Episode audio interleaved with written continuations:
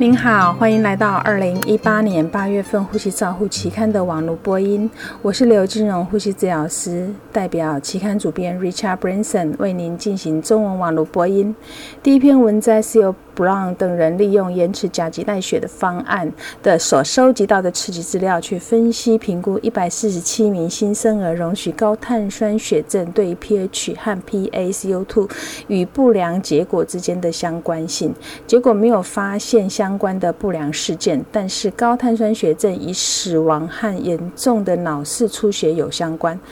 作者结论：中度的高碳酸血症会增加是脑神经损伤的风险，对于肺部不会产生好处。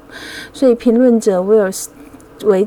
建议维持正常的生理状态，仍然是早产儿新生儿照护一个重要的方向。尽管容许高碳酸血症很受欢迎，但是还是应该避免允许高碳酸血症的策略。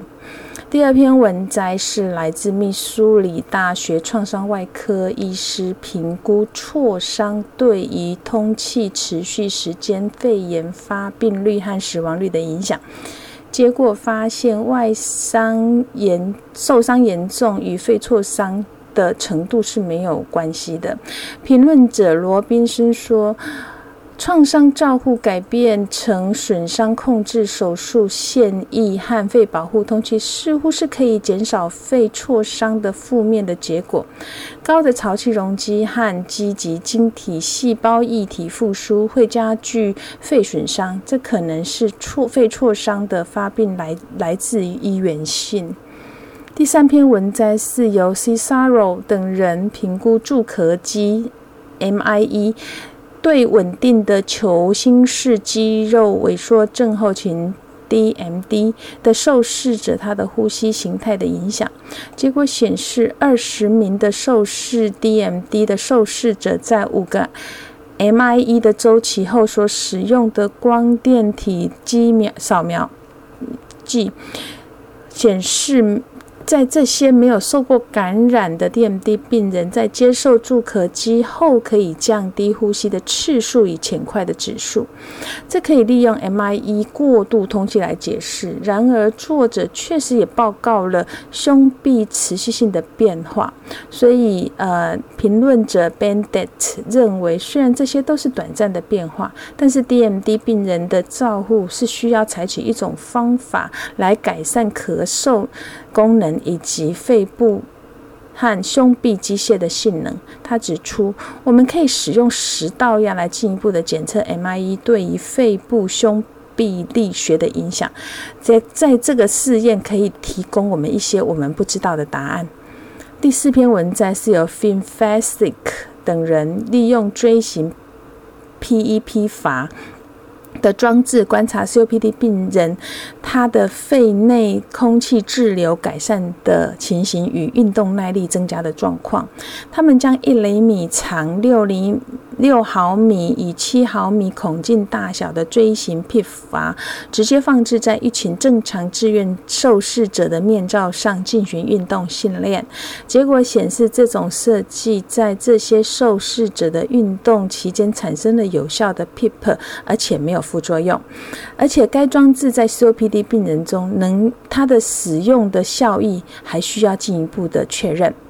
第五篇文摘是由 Vilozin 等人分析囊性纤维化 CF 受试者在吸气能力 IC 的研究，他们比较了一百名 CF 受试者的啊吸气吸气肺容量测试。预测值与 FEV1 肺余容肺容积和住院率之间的相关性，结果发现 IC 与 FEV1 会一起下降。IC 的预测值低于四十 percent 与住院和住院天数的增加有关系。所以作者认为 IC 可能显示出肺功能已经悄悄在恶化的一个一个指标。这可以解释呼吸困难导致住院的天数或。时间增加的一个很重要的指标。第六篇文章是由郑等人分析六十五名冠状绕道手术的病人，他的静脉血氧饱和度和局部脑氧合之间的相关性。他们从动脉导管、肺动脉的导管采取。呃静脉血氧饱和度的资讯 SVO2，从额头。光外光谱监测到这个脑氧和 RSCO2，比较五个照护过程点，他们在五个照护过程中揭露他们相关的资料，结果显示冠状绕道动脉手术中的 RSCO2 与 SVO2 数值，它都呈现的正相关，所以 RSCO2 可不可以来代替 SVO2？目前还需要进一步的临床检测才能够证实。第七篇文摘是由哈伦等人评估七十名特发性肺纤维变化病人介入肺复原前后六分钟步行距离的最低血氧饱和度和心率的变化，以及它的有氧耐力的呃改变评估。结果显示，受试者肺复原以后六分钟走路测试的距离可以明显的增加，临床。症状严重的等级也下降，所以我们他们得到一个结论是：六分钟走路测试的距离在特发性肺纤维化病人可是可以重复测量的，运动能力上面可以重复测量，但是在介入后评估六分钟走路的变化，可能是需要二次测试。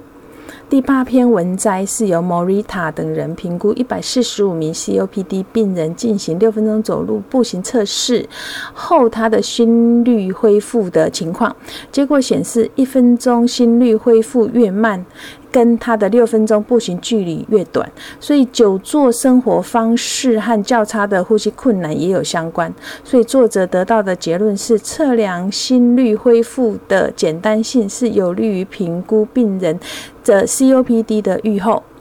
第九篇文摘是由 Ovenet 等人回以回顾性分析老年人气切他的发病率跟他的死亡率，结果显示。大于十五天以后晚期的气切气管切开术与三十天的发病率、死亡率之间的增加没有相关性，合并症和受试者年龄对三十天内三十天死亡率的影响大于气切的时间。第十篇文摘是由 Platnikono 等人 Nikon 等人评估十六名。正常受试者接受高经鼻高流量氧疗的氧气输送成效，他们使用电阻抗断层扫描评估仰卧和坐卧两个不同流血流量的肺容积的变化，结果显示。经鼻高流量氧疗的治疗，在半坐卧时候，他的呼气末的容积有明显的增加，呼吸的频率越高，这些变化伴随着降呃的显著性就更降低。所以呼吸的频率可以由于使腔中的冲洗造成的，而且吐气和吐气的肺容量没有关系。第十一篇文摘是。西卡马等人研究一种三 D 的 N 啊非侵袭性无创的呼吸器使用的面罩的它的它是否可以降低漏气、提高舒适性、防止皮肤受损的成效。结果显示，这种三 D 个别化的贴合装置比一般的。NIV 的面罩漏气量少，泛红度以不舒服的程度和接触的压力都比较低，尤其是在前额、鼻梁、脸颊上最明显。所以作者认为，3D 解决方案有助于减少 NIV 面罩相关压力的损伤和不舒服。第十二篇文摘是由 Vargas 等人研究 CPAP 装置性能的实验室研究。他们作者们是在不同的气流设定不同的气流输入模型下，设定不同的气流和正常和急促呼吸的情境，然后既有一种标准的面罩进口面口面罩连接到肺模型，评估八种不同的 CPAP 装置的性能和差异。结果显示。呼吸道压力维持一种流量相关，流速越大，CPAP 压力就能越能够维持。那这些发现发现在病人中的使用的差异，还是有待进一步的确认，临床实验确认。第十三篇文摘是由 Morita 等人评估二十三名 COPD 最佳坐姿到最佳站姿，我们称为 STS（Stand to Stand） 啊，Sit Sit to Stand，测试在。持续测量和重复测量上的差异，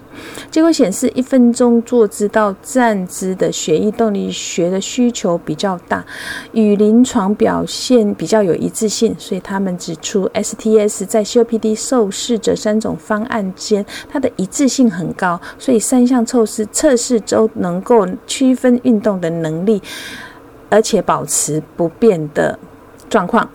第十四篇文摘是由 Van der Ley 等人比较不同的主力训练的方式对 COPD 受试者术后运动恢复心脏自主协调的影响。结果显示，用心率变异评估自主协调的能力，所有阻力训练的方法。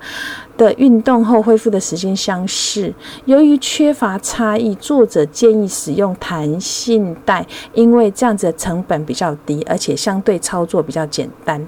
第十五篇文摘是邀请加州大学旧金山分校 ARDS 专家 Pass 等人评论 RDS 研究的纳入及排除标准对死亡率的影响。他们指出，RDS ARDS。在观察研究上，比较随机试验研究上，他们死亡率差异很大，而且高很多。这些差异是有许多潜在的因素是可以解释，包括病人的意志性、合并症、受试者对照护的承诺，以及对肺保护方案的遵从性。病人选择和登入的时间也可能受到影受到。可能会影响到死亡率。在这次的中论，他们特别强调，ARDS 观察性的研究和随机对照中的影响是受呃的死亡率是受受试者试验相关因素影响。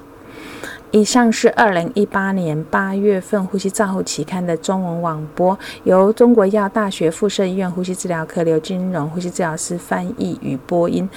朱嘉诚呼吸治疗师的修稿与审稿。如果您想进一步的了解原文的内容或过去的议题，请您上美国呼吸照护期刊网站 www 点 r c j o u r n a l 点 c o m。你也可以借由网络的订阅，自动收到未来的网络播音议题。谢谢您的参与，再见。